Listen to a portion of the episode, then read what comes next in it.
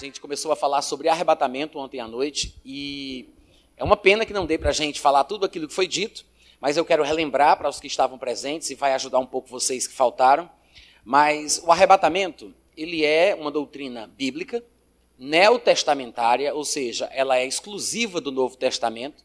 Ela não aparece como doutrina e ensinamento claro no Antigo Testamento, ainda que nós possamos procurar algum tipo de prefiguração do arrebatamento no Antigo Testamento. Podemos até fazer alusão a textos do Antigo Testamento, usar isso como referência, tudo bem. Só que a doutrina ela só vai ser revelada de forma clara, direta, né, específica no Novo Testamento. Mais especificamente através dos textos de Paulo porque Paulo foi aquele que trouxe a questão do arrebatamento para o conhecimento do mundo, mais especificamente dos cristãos. O ministério de Paulo foi pautado exclusivamente nas revelações que ele recebia do Senhor Jesus.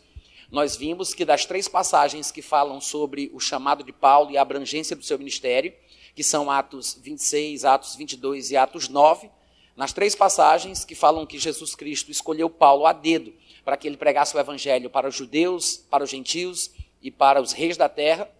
Nessas três passagens, a Bíblia fala que Paulo ouviria da própria boca de Jesus Cristo aquilo que ele deveria pregar. Jesus disse que apareceria a ele para que ele pudesse testemunhar e ministrar sobre as coisas em razão das quais Jesus Cristo haveria de aparecer para ele.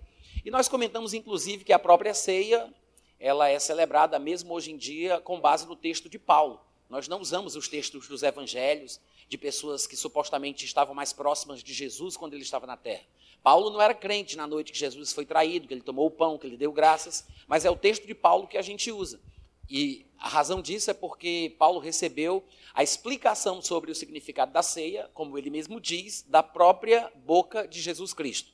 Lá em 1 Coríntios, capítulo 11, versículo 23, Paulo comenta: Porque eu recebi do Senhor o que também vos entreguei então, o que Paulo ministrava, ele ministrava porque tinha recebido por revelação de Jesus Cristo. E em algumas ocasiões, quando ele comentava, não tem o mandamento do Senhor, de vez em quando ele comenta isso, né? Como por exemplo, lá em 1 Coríntios capítulo 7, versículo 25, ele falando a respeito das pessoas virgens, ele diz: "Não tem ordem do Senhor, não tem o mandamento do Senhor". O que ele queria dizer com isso é que nestas aparições que Jesus prometeu conceder a ele, nas quais Jesus falaria sobre as coisas que Paulo deveria pregar e testemunhar. Nestas aparições, Jesus não falou sobre aquele assunto específico. É por isso que ele diz: Eu não tenho uma ordem, um mandamento, uma palavra do Senhor a respeito desse assunto. Porém, dou a minha opinião, como quem recebeu do Senhor misericórdia, para ser fiel. Fiel em tudo que ele fala, fiel em tudo que ele opina, fiel em tudo que ele ensinava. Ainda que Jesus não tivesse tratado especificamente sobre aquele tema, ele tinha conhecimento suficiente, maturidade suficiente, ele era fiel suficientemente para que pudesse falar de acordo com a vontade de Deus. Então, Paulo sempre ministrava com base nas revelações que Jesus dava para ele. Ele disse em Gálatas capítulo 1, versículo 11: Faço-vos, porém, saber, irmãos, que o evangelho por mim anunciado não é segundo o homem, porque não o recebi, nem o aprendi de homem algum, mas foi mediante revelação de Jesus Cristo. Então, o que ele ensinava, ele ensinava por revelação. E não é diferente em relação ao arrebatamento. E não compreender este pequeno, grande detalhe é o que faz as pessoas, às vezes, não perceberem que o arrebatamento só vai ser plenamente compreendido no Novo Testamento à luz dos ensinos de Paulo. Porque o próprio Paulo, quando fala do arrebatamento, nos dois textos principais da nova aliança, que são 1 Tessalonicenses capítulo 4 e 1 Coríntios capítulo 15, nos dois, ele usa expressões que demonstram claramente que o seu entendimento a, a sua doutrina, o seu ensinamento sobre o arrebatamento baseava-se em revelações vindas de Deus para ele. Porque em 1 Tessalonicenses 4 ele diz: Vos declaramos por palavra do Senhor. Ou seja, não era uma, um raciocínio, uma ideia que ele tinha desenvolvido por si só, ele não estava se baseando numa coisa que ele tinha ouvido de Pedro, de João ou de Tiago, ou em qualquer outro crente que já pregava a palavra antes dele, mas era uma coisa que o próprio Jesus tinha falado para ele, exatamente como ele falava sobre a ceia eu recebi do Senhor o que também vos entreguei. Que na noite que ele foi traído, ele pegou o pão. Então, Paulo ensinava sobre a ceia o que Jesus tinha passado para ele. Então, mais uma vez, ele fala: Vos declaramos por palavra do Senhor, porque o Senhor Jesus contou para ele, falou para ele sobre a questão do arrebatamento, que ele vai explicar em 1 Tessalonicenses 4. E em 1 Coríntios 15, ele usa uma expressão também semelhante, que dá uma ideia de que o conhecimento que ele está compartilhando sobre o arrebatamento não é uma coisa de domínio público. Ele diz: Eis que vos digo um mistério. Por que ele chama de mistério? Há muitos textos do Novo Testamento em que os escritores se referem a uma determinada verdade, chamando-a de mistério. Há muitos mistérios no Novo Testamento, há muitas verdades que são associadas à palavra mistério pelos escritores do Novo Testamento. Aqui, especificamente em 1 Coríntios 15, como vocês devem lembrar, Paulo está falando especificamente sobre a questão do arrebatamento. Eis que vos digo um mistério. Nem todos dormiremos, mas transformados seremos todos. Ou seja, nem todo mundo vai morrer, para ressuscitar com um corpo incorruptível, mas os que estiverem vivos, por ocasião do arrebatamento, serão transformados. Então ele chama de mistério, porque não era uma coisa que pudesse ser encontrada nos textos do Antigo Testamento, não era uma coisa que alguém já tivesse pregado sobre o assunto, não era uma informação de domínio público, era um mistério, porque Jesus contou para ele, como ele disse em Tessalonicenses, é uma palavra do Senhor que ele estava compartilhando com os irmãos. Então, o que significa? O arrebatamento é uma doutrina do Novo Testamento, né? ou seja, é uma doutrina neotestamentária, como se gosta de falar. Quando uma coisa é do Antigo Testamento, os teólogos dizem que é veterotestamentária. Quando é do Novo Testamento, eles dizem que é neotestamentária. Tá bom, gente? Então, o, Novo, o, o arrebatamento é uma doutrina do Novo Testamento ensinada mais especificamente por Paulo. E outra coisa que eu falei, que eu quero é, relembrar vocês, é que a palavra arrebatamento, ou arrebatados, que aparece lá em 1 Tessalonicenses 4,17, quando ele diz: Os vivos, os que ficarmos, seremos arrebatados, juntamente com os mortos em Cristo, seremos arrebatados entre nuvens para o encontro do Senhor nos ares, e assim estaremos para sempre com o Senhor. Essa palavrinha aí, arrebatados, ela não tem, não tem um significado especial para se referir ao acontecimento em que a igreja vai ser tirada da terra e levada para o céu. Essa palavra, nem no português, nem no texto grego original, essa palavra não é usada como um termo técnico para se referir a este evento sobrenatural que um dia vai acontecer. Todo mundo entendeu isso? A palavra harpatsu, da onde vem a palavra arpão no português, que é uma espécie de anzol que fica na ponta de uma lança, que é usado para pescaria, né? A palavra harpatsu, ela não é uma palavra especial, que foi criada por Paulo, concedida pelo Espírito Santo, para se referir a este grande evento quando a igreja será trasladada da terra para os céus. Não, é uma palavra comum. Arrebatar significa tirar. Se uma pessoa está com uma caneta na mão e eu arrebato essa caneta da mão da pessoa, significa que a pessoa não me deu a caneta. Eu tirei a caneta a despeito da vontade da pessoa. Então, se eu for arrebatado de um lugar, quer dizer que eu fui tirado dali, não que eu me retirei. É simplesmente isso. Arrebatar significa tirar pela força ou tirar contra a vontade ou a despeito da vontade da, da pessoa que foi retirada ou da coisa que foi retirada das mãos daquela pessoa. Todo mundo entendeu isso? Nós vimos que essa palavra aparece no Novo Testamento em vários contextos diferentes. Ela foi usada, eu não vou citar aqui quais são as passagens, mas aqueles que estavam aqui ontem é, devem lembrar.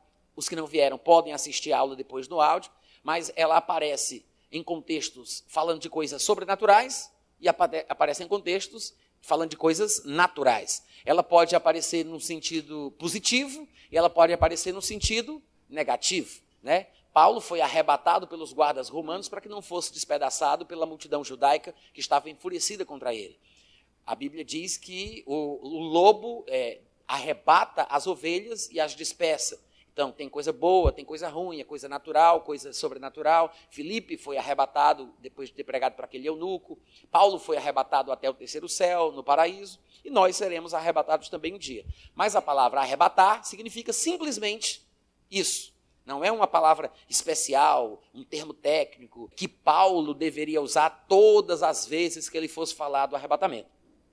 A razão pela qual eu acho importante os irmãos entenderem isso é que quando nós nos deparamos com o texto de 2 Tessalonicenses, capítulo 2, a partir do versículo 1, que eu quero que vocês abram comigo lá, quando chegamos nesse texto, nós vamos ver Paulo falando mais uma vez sobre o arrebatamento.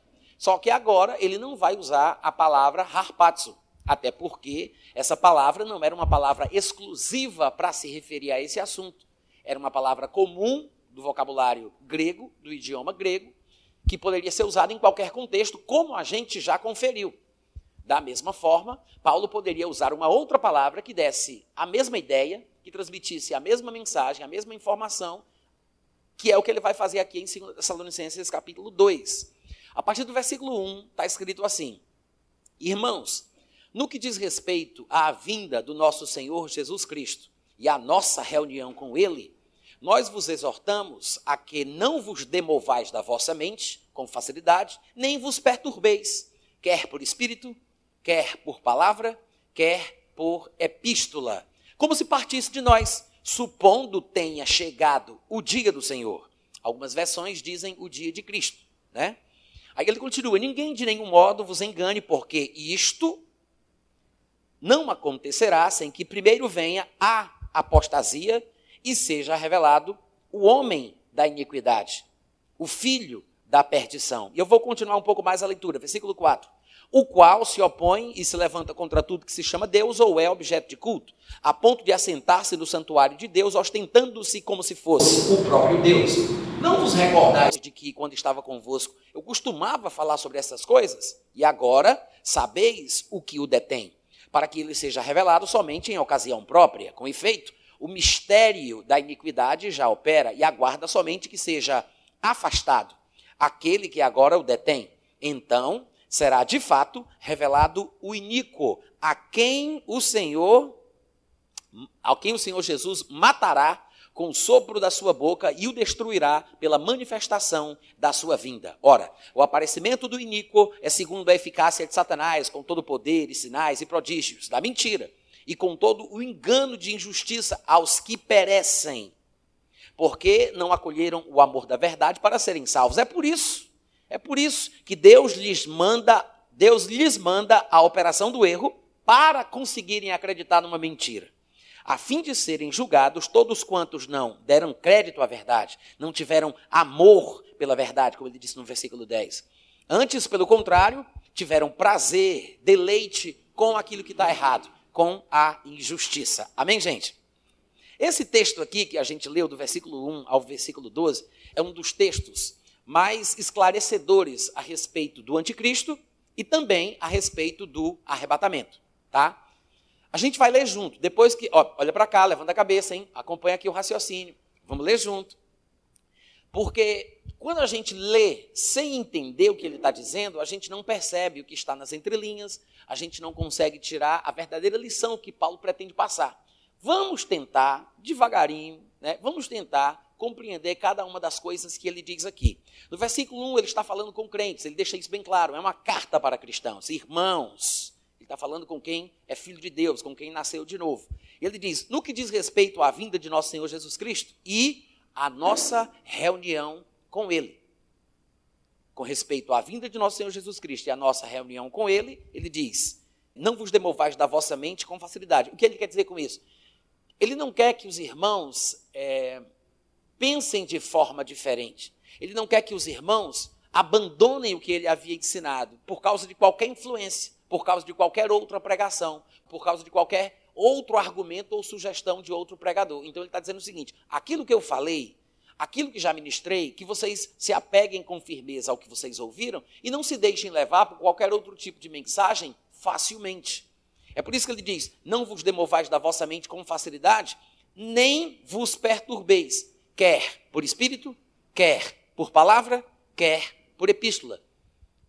Quer por espírito, quer por palavra, quer por epístola. Ou seja, alguém poderia atrapalhar o entendimento dos tessalonicenses, confundi-los, com base supostamente em sensações espirituais, visões espirituais, experiências espirituais. Alguém poderia dizer: Eu tive um sonho e um anjo apareceu para mim e me disse alguma coisa sobre o arrebatamento que é diferente daquilo que Paulo ensinou. E essa pessoa, com base em revelações espirituais, poderia acabar atrapalhando e perturbando a cabeça dos irmãos de Tessalonicenses. Então ele diz: Não vos perturbeis, quer por espírito. Mas não é só isso, ele diz: quer por palavra, ou seja, argumentação, por mensagem, por retórica, por palavra, pregação, ensinamento. Pessoas poderiam se basear em revelações espirituais, outros poderiam ter um argumento aparentemente lógico, e outros ainda poderiam, inclusive, aparecer com textos, epístolas, cartas, supostamente escritas por Paulo. Hoje em dia, que nós temos ficha catalográfica, temos ISBM, temos direitos autorais, o pessoal ainda falsifica os livros dos outros, os textos dos outros. Imagina naquela época que não tinha nada disso, que a imprensa não tinha sido nem inventada ainda. Era muito comum o povo reescrever textos ou simplesmente escrever em nome de alguém famoso.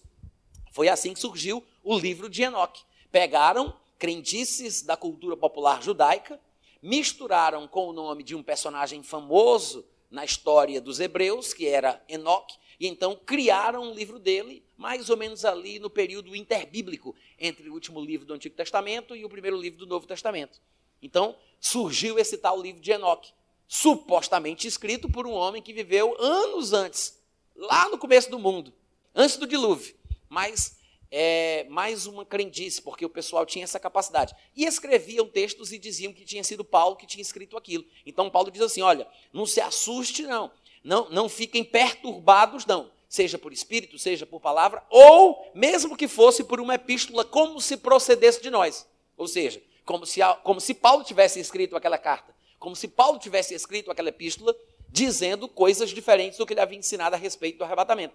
Então ele diz: não se perturbem, não importa se alguém está se baseando em experiências espirituais, ou se ele simplesmente tem uma boa argumentação por causa da palavra que ele trouxe, ou ainda que alguém apareça com uma epístola dizendo que foi eu que escrevi. Paulo diz: Não vos perturbeis, não vos demovais facilmente da vossa mente, da vossa forma de pensar, como se procedesse de nós, supondo tenha chegado o dia do Senhor. Então, o que é interessante é que Paulo está falando sobre coisas que estavam perturbando os irmãos e estava tirando eles da firmeza do seu entendimento. Não vos demovais na vossa mente facilmente e não vos perturbeis. Então a mensagem estava perturbando e abalando o entendimento do povo. E ele diz que essa mensagem estava associada ao conceito da chegada do dia do Senhor. Gente, primeira coisa que a gente tem que entender nisso aqui é que a expressão o dia do Senhor não pode ser a mesma coisa que a vinda do Senhor Jesus Cristo e a nossa reunião com Ele. Não pode ser. Porque se fosse, não tinha como a mensagem de que havia chegado o dia do Senhor pudesse perturbar os irmãos. Não teria como eles ficarem perturbados. Quantos estão entendendo? Porque ele diz assim: não vos perturbeis, supondo tenha chegado o dia do Senhor. Aí ele diz: ninguém de nenhum modo vos engane. Então veja, era perturbação e era engano. Se o dia do Senhor fosse a mesma coisa que a vinda do Senhor Jesus e a nossa reunião com Ele, gente, não tinha por que haver perturbação e nem engano. Porque se o Senhor chegou e eu me reuni com Ele, como é que eu vou ficar perturbado? Como é que eu vou estar enganado? Não tem como alguém me enganar a respeito da vinda de Jesus e da minha reunião com Ele. Todos concordam? Isso quer dizer que a mensagem do dia do Senhor ter chegado é uma coisa que perturba. E não é a mesma coisa que a vinda de Jesus e a nossa reunião com Ele. Porque se fosse, não traria perturbação e não conseguiria jamais enganar ninguém. Porque se Jesus voltou e eu me reuni com Ele, como é que alguém vai me enganar sobre isso? Quantos estão entendendo? Amém, gente? O que é o dia do Senhor? O dia do Senhor é uma expressão que se refere a um período de juízo, de tribulação, de angústia, de punição, do derramamento da ira de Deus. Todo o Antigo Testamento cita expressões como essas. E o Novo Testamento pega emprestado essa expressão do Antigo Testamento para falar sobre o período da tribulação. Esse período de juízo, de ira, de punição, de vingança divina, né, que ele vai derramar a sua ira sobre o mundo, corresponde ao mesmo período da tribulação. Um período de sete anos em que as aflições começarão de uma determinada forma, em um determinado grau, e irão intensificando cada vez mais até o final da tribulação na segunda metade. Será um período de sete anos, dividido em três anos e meio e três anos e meio. Né? Mas será um período de grande aflição, como nunca houve no mundo, nem jamais haverá. Esse é o momento que a Bíblia chama de o dia do Senhor. Eu queria ler com vocês alguns textos. Eu acho que eu até citei sobre isso na primeira aula, mas a gente não leu. Eu não sei se foi ontem ou se foi na semana passada. Mas eu disse para vocês quais eram as passagens e hoje eu gostaria de ler alguns desses textos com vocês. Em Joel, capítulo 1, no versículo 15, por exemplo, ele vai dizer assim: Ah, que dia! porque o dia do Senhor está perto e vem como assolação do Todo-Poderoso. Observa bem, ele diz: o dia do Senhor está perto e vem como assolação do Todo-Poderoso. Depois, no capítulo 2, versículo 1, em Joel, capítulo 2, versículo 1, ele diz: Tocai a trombeta em Sião e dai voz de rebate no meu santo monte. Perturbem-se todos os moradores da terra, porque o dia do Senhor vem.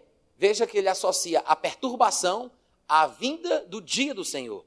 Entenda que é uma expressão, o dia do Senhor, que fala sobre a manifestação do juízo divino. É o dia em que Deus há de punir os desobedientes. E ele continua. No versículo 2 de Joel 2, ele diz: Dia de escuridade, dia de densas trevas, dia de nuvens e dia de negridão. Lá no versículo 11, ainda no capítulo 2, ele fala mais: O Senhor levanta a voz diante do seu exército, porque muitíssimo grande é o seu arraial, porque é poderoso quem executa as suas ordens. Sim, grande é o dia do Senhor e muito terrível, tá? Observa bem, esse é o dia do Senhor. Outros textos em outros profetas que falam especificamente sobre o que é o dia do Senhor, por exemplo, são Amós capítulo 5, do versículo 18 ao versículo 20, onde ele diz: Ai de vós que desejais o dia do Senhor. Para que desejais vós o dia do Senhor? É dia de trevas, não é de luz. É como se um homem fugisse de diante de um leão e se encontrasse com ele o urso. Ou como se entrando em casa, encostando a mão na parede, fosse mordido por uma cobra. Não será, pois, o dia do Senhor trevas e não luz? Vocês estão me ouvindo, gente? Não será completa escuridão sem nenhuma claridade? Esse é o dia do Senhor. Depois, em Isaías, no capítulo 13, do versículo 6 ao versículo 13, Isaías diz assim: o Ivai, pois, está perto o dia do Senhor. Olha a recomendação que ele dá. O Ivai, ele está falando sobre desespero e agonia profunda. O Ivai, porque está perto o dia do Senhor. Vem do Todo-Poderoso como o quê? Como assolação.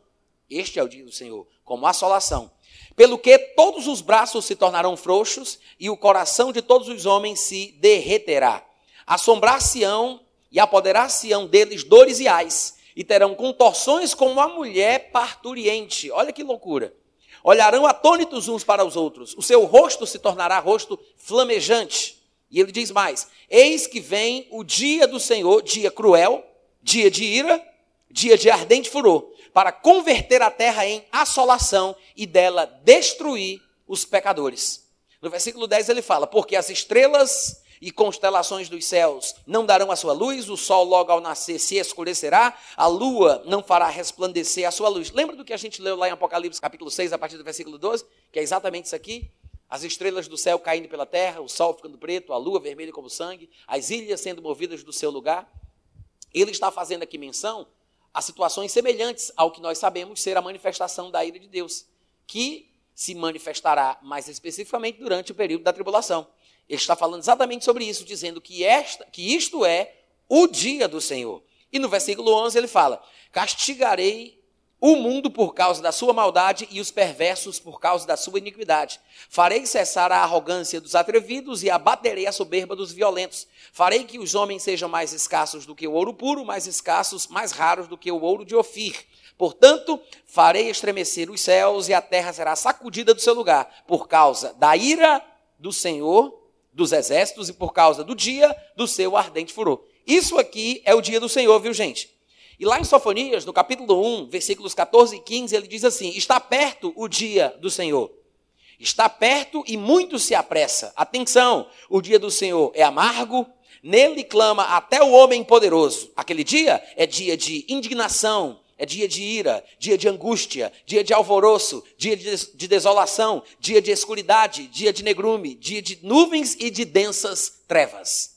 E aí, gente, o que, é que vocês acham do dia do Senhor? Hein? É sério ou não é?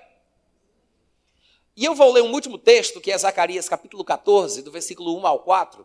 Não são os únicos textos do Antigo Testamento onde podemos encontrar narrativas sobre as características do dia do Senhor, tá? Há muitas outras passagens, mas eu separei apenas algumas para que a gente pudesse aqui ter em mente com clareza o que é o dia do Senhor na Bíblia, o que é o dia do Senhor nas escrituras do Antigo Testamento. Zacarias 14, do 1 ao 4 diz assim: Eis que vem o dia do Senhor, em que, os teus de, em que os teus despojos se repartirão no meio de ti. Ele está falando para o povo de Jerusalém. Aí ele diz: Porque eu ajuntarei todas as nações para a peleja contra Jerusalém.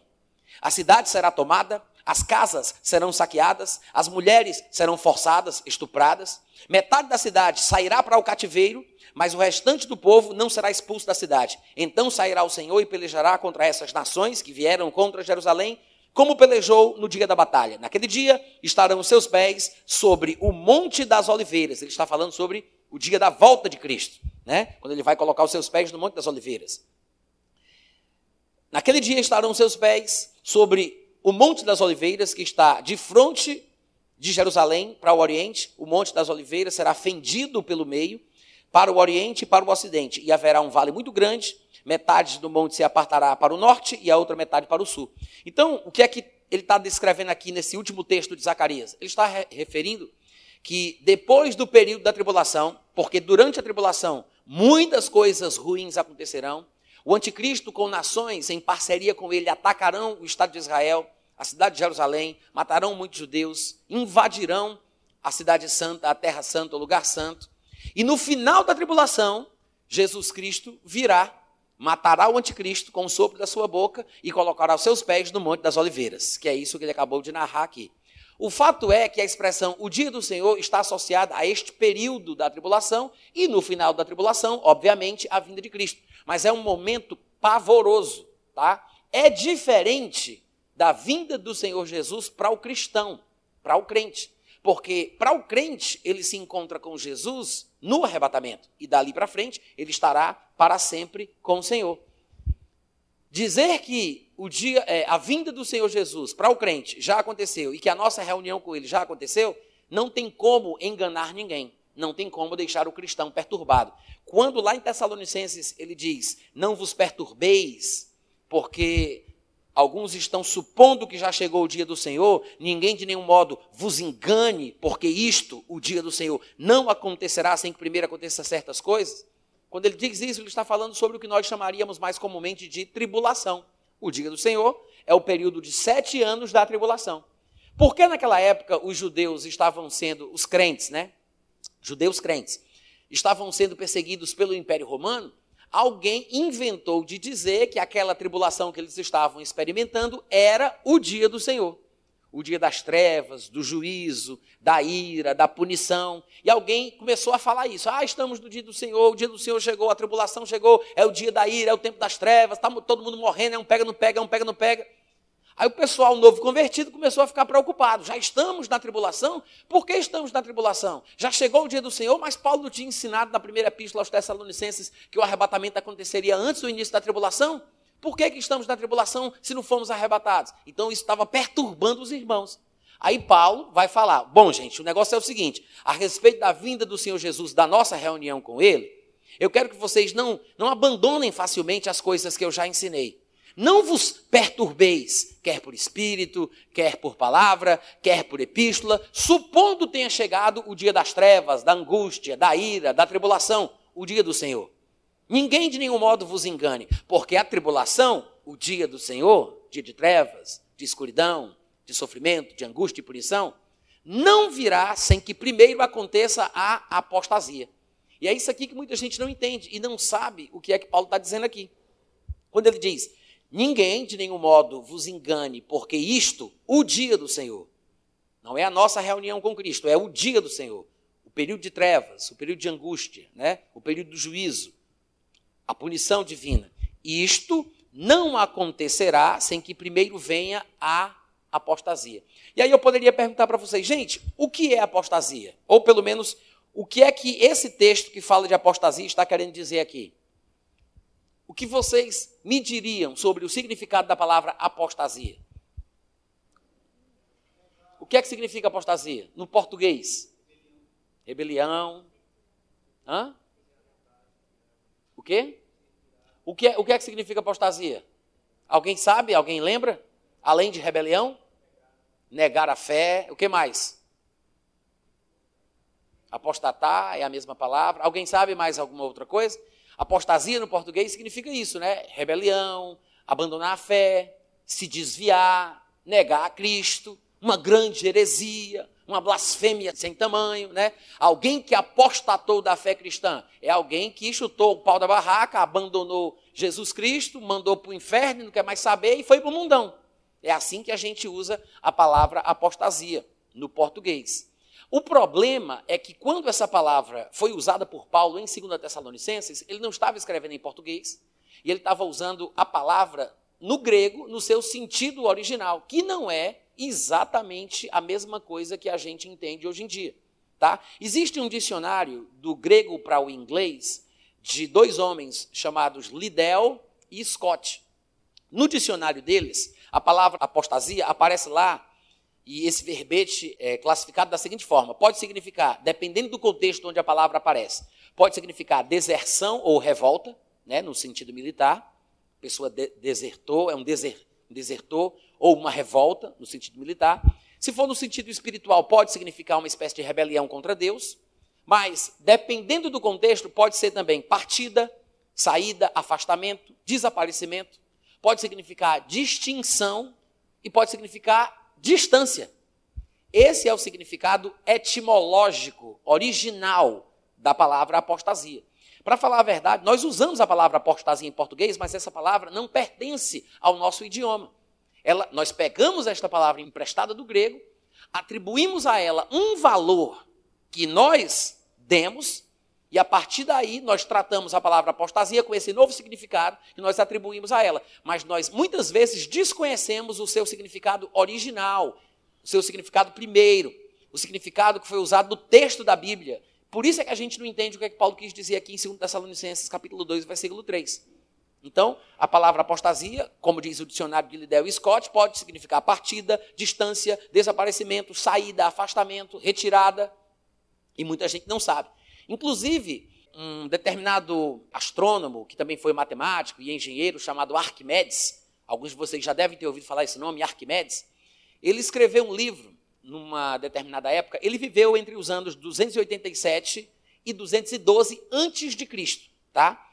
Na época que o idioma grego era o idioma mais falado do mundo conhecido, por causa do avanço do Império Grego de Alexandre o Grande.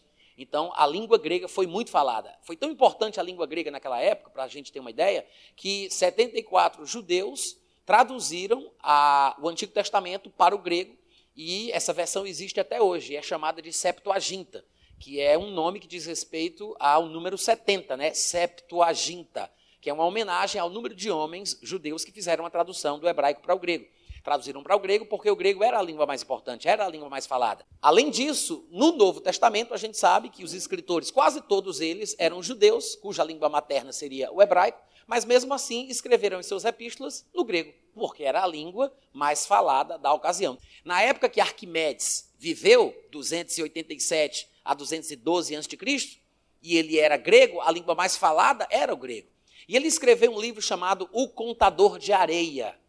Ele escreveu um livro chamado O Contador de Areia. Nesse livro, ele usa a palavra apostasia como substantivo, porque ela pode aparecer como verbo, em alguns outros lugares da Bíblia ela aparece inclusive como verbo, mas ele usou o substantivo apostasia nesse livro Contador de Areia, dizendo o seguinte: a circunferência na qual a Terra deve girar tem a mesma proporção da distância, e a palavra aqui é apostasian, no caso, é traduzida como distância, foi assim que ele usou a palavra apostasia nesse momento. Ele diz: a circunferência na qual a Terra deve girar tem a mesma proporção da distância das estrelas fixas, assim como o centro de uma esfera da sua superfície. O que isso significa, eu não sei. Mas o fato é que é um documento histórico que nos prova que a palavra apostasia já era usada antes mesmo de Paulo escrever segundo Tessalonicenses, com sentido de distância. Tá? Para você perceber que apostasia não tem que ser deserção da fé, rebelião, abandono, negação, como a gente usa a palavra hoje em dia. Eu estou trazendo para vocês provas e evidências históricas, né, para que vocês possam perceber que a apostasia de fato significa isso. Talvez nunca ninguém tenha contado para a gente. Talvez alguns pregadores daí do YouTube estejam tentando por fim na força dizer que isso é mentira, mas eles não fazem o trabalho de casa de conferir na história, nos livros e pesquisarem num dicionário de grego ou mesmo olhar no texto grego original do Novo Testamento, para perceber que a palavra apostasia é usada em diversos lugares no Novo Testamento com significados diferentes de deserção da fé, revolta, rebelião, abandono da crença ou qualquer coisa desse tipo. Tá? É importante a gente entender isso, porque quando a gente for ler 2 Tessalonicenses 2 de novo, sabendo o que a palavra apostasia significa, tudo vai ficar diferente, tudo vai fazer mais sentido. Continuando, eu quero explicar para vocês que há uma diferença entre tradução, interpretação e transliteração. Vocês podem repetir as três palavrinhas? Tradução, interpretação. Tá, agora só os vivos. Vamos lá. Tradução, interpretação, transliteração. O que significa cada coisa? Vou explicar para vocês. Por exemplo, a palavra apostasia, que é a palavra que estamos estudando aqui, que nos interessa para o nosso estudo sobre o arrebatamento. A palavra apostasia, se for traduzida, ela pode significar, como a gente viu no dicionário, deserção, retirada, partida, saída, distância, afastamento. Isso é uma tradução. Agora, dependendo do contexto onde ela aparece em certo idioma, se eu vou transmitir a mensagem daquela, daquele texto, né, daquela passagem, para outra língua, para outro idioma, às vezes não dá para traduzir ao pé da letra. Eu preciso interpretar, dependendo do contexto. A interpretação pode trazer esclarecimento sobre o significado pretendido pelo autor original. Então, a interpretação da palavra apostasia, algumas vezes nas nossas Bíblias em português, aparece como deserção da fé. Eu não duvido nada que alguns de vocês tenham aí alguma versão em português que em 2 Tessalonicenses 2,3 diga exatamente isso. Em vez de aparecer a palavra apostasia, apareça deserção da fé, revolta, rebelião, negação, alguma coisa parecida. Porque isso é interpretativo, tá? Isso seria uma interpretação. Deserção da fé, abandono da fé, grande rebelião contra Deus, tudo isso seria interpretativo. Não é a tradução da palavra. Todo mundo está entendendo a diferença? E o que é a transliteração? A transliteração é um recurso linguístico onde a pessoa pega uma palavra de um determinado idioma e a transforma numa palavra do idioma para o qual eu pretendo verter aquela palavra. Eu vou transliterar aquela palavra para um determinado idioma. Por exemplo, apostasia é, é, uma, é uma palavra do idioma grego que foi transliterada para o português. O que foi que eles fizeram? A transliteração acontece assim: você pega fonema por fonema de cada palavra. Eu poderia dizer letra por letra, mas existem fonemas que são representados por duas letras, né? Então, na verdade, é fonema por fonema e não necessariamente letra por letra. Mas a palavra apostasia, ela tem, deixa eu ver, uma, duas, três, quatro, cinco, seis, sete, oito, nove letras, se eu não estiver enganado. Né? Pelo menos eu estou falando aqui no grego. Eu acho que deve ser a mesma quantidade em português. Mas eles pegam letra por letra, fonema por fonema, do idioma grego e procuram o fonema correspondente, porque cada fonema é representado por uma letra ou por um encontro de letras, né? Em cada idioma. Aí eles fizeram o seguinte: pegaram a letra alfa da palavra apostasia, pegaram alfa, a primeira letra, e colocaram A. Pegaram a letra pi, que inclusive a gente aprende na matemática, né? Pegaram a letra. Obrigado, viu, meu querido?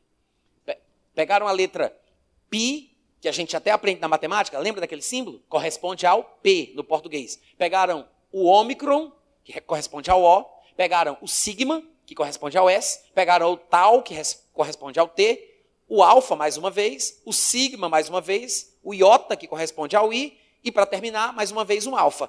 A, pós, ta, zi, a.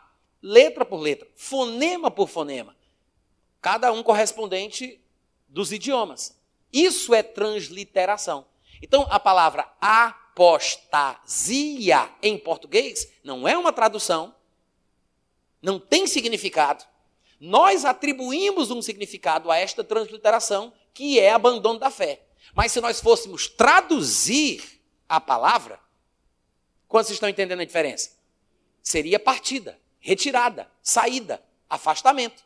Por exemplo, a minha versão, que é João Ferreira de Almeida, não traduziu. Traduziram todas as palavras aqui do versículo, mas não traduziram ela. Veja o que é está escrito na minha Bíblia. Na minha Bíblia diz assim: Ninguém de nenhum modo vos engane, porque isto não acontecerá sem que primeiro venha a apostasia. A apostasia, se eu for entender no sentido que a palavra tem no português, eu vou estar cometendo o erro de anacronismo. que é o que se fala quando nós queremos entender textos muito antigos, de outras épocas, cujas palavras tinham outro significado. Aí eu leio à luz dos meus olhos modernos, interpreto de acordo com a perspectiva da, da, vida social de hoje em dia, e aí eu, eu cometo o erro de anacronismo. Eu interpreto um texto antigo, passado, que o significado é diferente do que eu estou pensando que tem na época que eu estou lendo. Quantos entenderam? Então é preciso compreender isso. Eu sei que alguns de vocês devem ter versões que a palavra não foi transliterada, como no caso da versão que eu acabei de ler. Alguém aí tem uma Bíblia que foi traduzida a palavra ou foi interpretada? Alguém tem? Eu estou falando de 2 Tessalonicenses 2,3. Alguém tem? Onde não aparece a palavra apostasia? Versículo 3. Ó, a revolta. Pois antes destes dias terá que acontecer a, a revolta contra Deus. É? Ó, revolta contra Deus, que foi o que eu sugeri. É uma interpretação, não é nem tradução. Alguém tem uma palavra diferente? Uma interpretação diferente? Não, minha apostasia, mas como ela é de estudo, aqui abaixo dizendo que ela é, permanecer afastado, longe. Né? Ó, já está mais perto. A Bíblia dela é de estudo, tem a transliteração, que é a palavra apostasia, mas embaixo tem uma nota de rodapé explicando o que significa permanecer afastado, longe, distante, né? Aí a pessoa fazendo o dever de casa acaba chegando no sentido. Alguém tem alguma outra palavra, alguma outra expressão aí? Não? É? Tá. Então, o que é que vocês estão observando com isso aí? Que a palavra não foi traduzida, ela poderia ter sido traduzida. Em algumas Bíblias, como a dela, foi interpretada. Às vezes ajuda esse negócio de interpretação, às vezes não.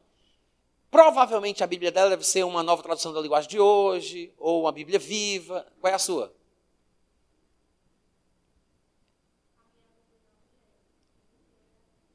NTLH, nova tradução da linguagem de hoje. Por quê? Porque são Bíblias que trazem ao português na forma interpretativa. Não é a forma clássica, é a forma interpretativa. Bíblia Viva, a NVI, nova tradução da linguagem de hoje, a mensagem, o livro, são paráfrases, onde os que fizeram a Bíblia estão tentando interpretar o significado para facilitar a compreensão do leitor. É uma Bíblia que a maioria do povo que está chegando na igreja gosta mais de ler, porque essas linguagens rebuscadas do século XVI nem todo mundo entende, né? E o povo prefere essas, essas Bíblias. Às vezes ajuda, às vezes atrapalha. O bom é a gente ter essa perspicácia, né, essa, esse estado de espírito, para a gente sempre conferir com outras versões, sempre fazer o estudo, sempre olhar numa versão, olhar na outra, nunca ficar preso a uma versão só. Quantos estão entendendo? Então, a palavra apostasia, transliterada para o português, né, fica desse jeito aí, mas não quer dizer nada porque não foi traduzida, não veio o significado da língua original para o nosso idioma. A palavra apostasia, que foi transliterada no português, tem um significado que nós atribuímos a ela, né?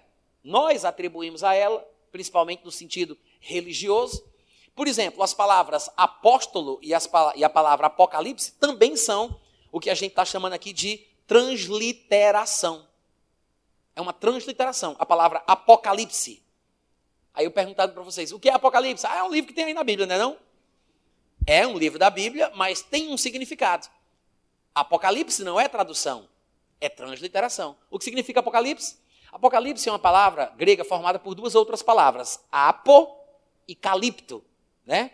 Apo significa para longe de, para fora de, retirado de. E calipto significa sombra. Então, juntando apo com calipto, significa para fora das sombras. Ou seja, às claras. O que está às claras está revelado. Então, Apocalipse é o quê? Traduzindo? Revelação. Quantos entenderam? A palavra apóstolo, por exemplo, é formada por duas palavras também. Apo e estelo. Apo significa para longe de, para fora de, retirado de, mais estelo, que significa colocado, posto, preparado. Em outras palavras, apóstolo juntando as duas palavras, significa preparado para longe, ou seja, alguém que é enviado para longe. Isto significa apóstolo. Hoje nós falamos apóstolo fulano de tal, porque a gente pensa que sabe o que significa, mas quando a gente vai para o original, aí a gente percebe o significado real da palavra como foi usado na Bíblia. Quantos estão entendendo? Se nós não tivermos a compreensão disso, vai ser difícil a gente ler a Bíblia em algumas situações, como é o caso do ensino de Paulo em 2 Tessalonicenses 2 sobre o arrebatamento, porque essa confusão vai nos atrapalhar de entender o que ele está dizendo ali. As palavras, irmãos, ganham significados em nossa sociedade, em nossa comunidade, na nossa cultura, que não são o significado real que elas têm. Não é o significado real que elas têm. Quer ver um exemplo clássico que todos vocês vão entender? Se eu perguntasse aqui o que é autópsia, o que vocês me diriam? Alguém sabe o que é autópsia? Quem sabe o que é autópsia? A pessoa morre faz o quê? Abre o corpo. Hã? Faz o quê? Para saber a causa da morte, né? Um exame no, no morto, né? Todo mundo concorda? Autópsia não é isso. Mas a gente diz que é. Sai até no Jornal Nacional, feita a autópsia. Aí a gente diz, puxa, autópsia. Mas você já parou para pensar que autópsia é também uma palavra grega formada por dois pedaços gregos, duas palavras gregas? A palavra auto, que está inclusive na palavra automóvel, significa de si próprio. Por que, que é automóvel? Porque ele se, se locomove por si mesmo. Ele não é puxado nem é empurrado, ele se automove. Entendeu? Auto é em si mesmo. Opsi é uma palavra grega que significa exame, análise. Autópsia significa autoexame. Seria exame no morto se você for morto. Autoexame. Exame no morto é necrópsia. Necro, de morto, da onde vem a palavra necromante, quem fala com morto, necro é morto, necrópsia é exame no morto. Necrópsia é o quê? Exame no morto. Autópsia é autoexame. Mas a palavra autópsia ganhou esse significado. Ganhou esse significado. Ou seja, se fala autópsia, todo mundo sabe o que é, mas não sabe o que é. Todo mundo entende com o sentido que lhe foi atribuído. E é uma coisa, uma convenção geral. Mas quando você vai atrás do sentido original, etimológico da palavra. Então, isso para a gente, no caso da Bíblia, é muito importante. Porque em passagens como essa, não tem como a gente entender. Quantos estão compreendendo o que eu estou falando? Agora, tem uma coisa sobre a qual eu quero falar com vocês. Uma palavra, ela pode estar numa classe de palavra ou em outra, mas ainda assim ter o mesmo significado. Eu vou explicar para vocês e vocês vão entender o que eu estou falando. O que eu quero dizer é que amor e amar são basicamente a mesma coisa. Quantos compreendem? Todo mundo concorda? Vocês concordam que amor e amar é a mesma coisa? Gente, é a mesma coisa. Amor e amar é a mesma coisa. Qual é a diferença? Um é substantivo e o outro é o verbo. Por quê? Porque são classes de palavras. No português, nós temos dez classes de palavras. Nós temos substantivo, nós temos verbo, nós temos adjetivo, advérbio, artigo, numeral, preposição, pronome, conjunção e interjeição. Por exemplo, vamos pegar aí o exemplo da palavra amor e vamos colocar ele nas, nas quatro primeiras classes de palavras que eu mencionei aqui. Como substantivo, fica como amor.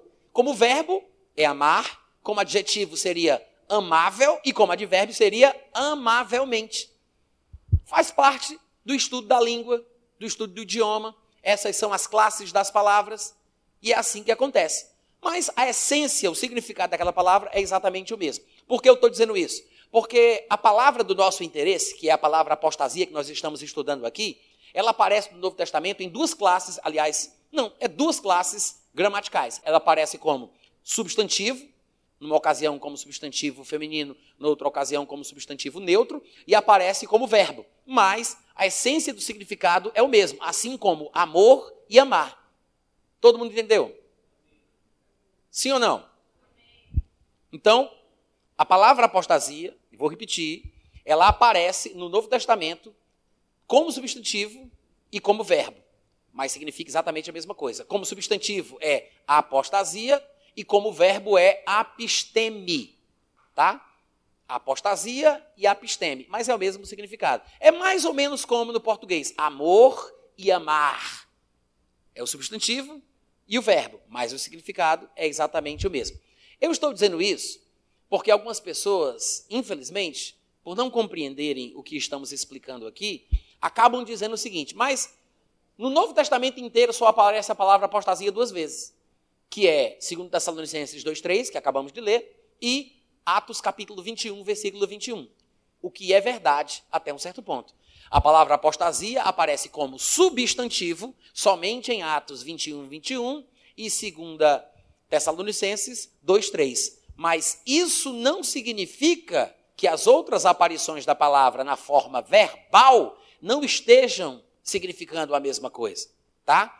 Agora, que a palavra apisteme, que é o verbo, significa apostatar, se separar, se distanciar, se afastar, que é a mesma coisa de apostasia, basta você conferir o texto de 1 Tessalonicenses, desculpa, 1 Timóteo, capítulo 4, versículo 1.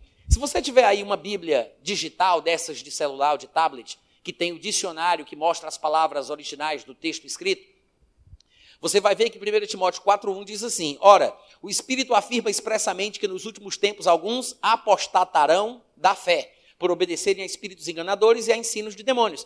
Apostatarão, que está aqui na minha versão em português, é uma tradução da palavra apisteme, que é a palavra apostasia na forma verbal. Quem está entendendo?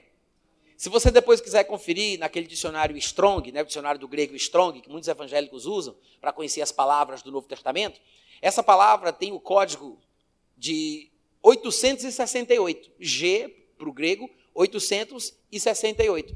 É exatamente a palavra que aparece aqui em 1 Timóteo 4.1, tá? que foi traduzida como apostatarão. Por quê? Porque é a mesma coisa de apostasia. Estão apenas em classes gramaticais diferentes. E para você ter uma ideia como verbo e substantivo, ainda que estejam em classes gramaticais diferentes, sempre trazem consigo a mesma essência e o mesmo significado, você vai ver a palavra apostasia, que aparece lá em Atos 21, 21, traduzida como verbo. Ela aparece como substantivo no grego, mas na minha Bíblia em português, revista e atualizada, ela foi traduzida como verbo. Olha só, Atos 21, 21 diz assim: Foram informados a teu respeito, Paulo, que ensinas todos os judeus entre os gentios a apostatarem de Moisés, dizendo-lhes que não devem circuncidar os filhos nem andar segundo os costumes da lei. Os tradutores da minha versão acharam por bem, acharam que ficava é, fluía melhor o linguajar traduzindo esta palavra que aqui no original aparece como substantivo, traduzindo ela para o verbo. Porque o significado é o mesmo, não importa se é substantivo, se é verbo, o significado é o mesmo. Para você ver como não faz diferença se aparece o substantivo ou se aparece o verbo tá? Algumas versões em português que traduzem esta palavra grega, que é, que é um substantivo, originalmente ela é um substantivo. Algumas versões em português que traduzem esse substantivo como substantivo são a difusora e a tradução do Novo Mundo. É uma Bíblia católica e a Bíblia dos Testemunhas de Jeová. A difusora diz assim: Ora, a teu respeito disseram que ensinas a todos os judeus espalhados entre os pagãos a apostasia em relação a Moisés. Ou seja, foi uma tradução de substantivo para substantivo. Em, na versão tradução do Novo Mundo diz assim: Mas eles ouviram rumores a respeito de ti, de que tens ensinado a todos os judeus entre as nações uma apostasia contra Moisés. Substantivo traduzido como substantivo. Mas a minha versão traduziu de forma diferente, traduziu o substantivo para o verbo. Por quê? Porque não tem diferença. Não tem diferença. O importante é que a mensagem seja transmitida com fidelidade. Quantos compreenderam isso?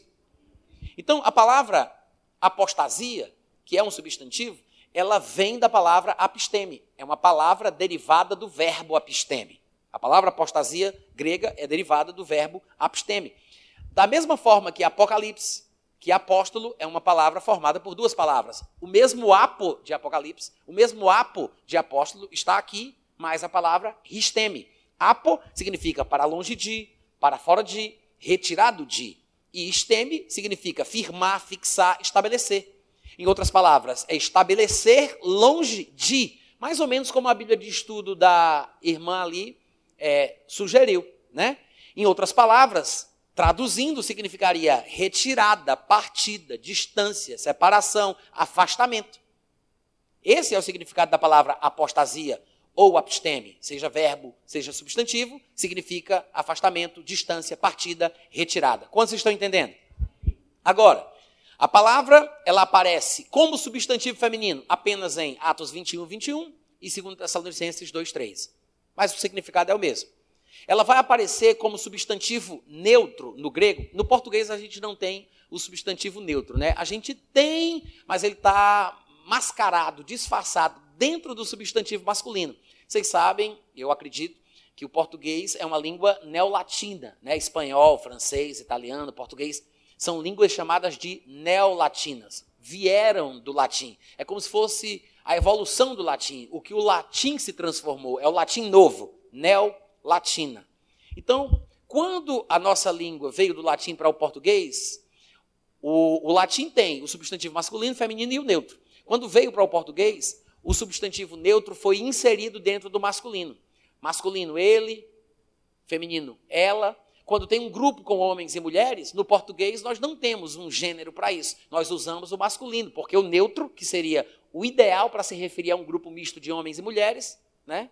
O neutro está dentro do masculino. Por isso que a gente se refere a esse grupo chamando de eles. Mas como o neutro do latim, ao passar para o português, foi inserido dentro do gênero masculino da nossa língua, então o neutro está dentro do masculino. Em vez de eu usar um, um pronome neutro, eu uso eles do masculino porque o neutro foi inserido.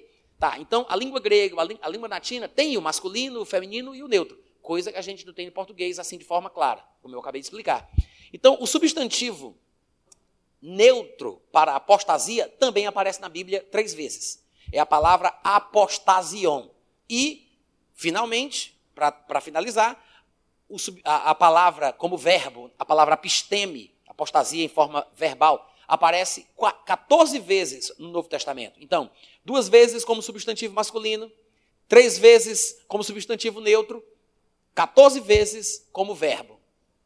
Então, gente, isso significa o seguinte: por que é importante a gente saber disso? Porque para eu entender com fidelidade o texto de 2 Tessalonicenses 2,3, eu tenho que fazer uma pesquisa, eu tenho que fazer um trabalho de casa, eu tenho que pegar todas essas vezes aqui, onde a palavra apostasia, independente da classe gramatical, todas as vezes que a palavra apostasia aparece como substantivo, feminino, neutro, como verbo, eu tenho que olhar cada uma delas e perceber como ela foi traduzida, para saber se em 2 Tessalonicenses 2,3 a tradução realmente foi equivocada, como eu estou sugerindo, ou não se eles erraram ali em 2 Tessalonicenses 2,3, ou se está correto de acordo com o padrão que a palavra aparece em todo o Novo Testamento. Quantos estão entendendo? Então é importante a gente conferir. Olha que coisa interessante. É, Atos 21, 21 e 2 Tessalonicenses 2,3 a gente já leu. Né? Então não vamos ler, a gente já leu. Agora, onde ela aparece como substantivo neutro nos evangelhos, sabe pelo que ela foi traduzida? Eu vou ler o versículo e eu quero que vocês Adivinhem qual é a palavra, qual foi a palavra que eles usaram no português para traduzir a palavra apostasia. Mateus capítulo 5, versículo 31, diz assim: Também foi dito: aquele que repudiar sua mulher, dê-lhe carta de divórcio.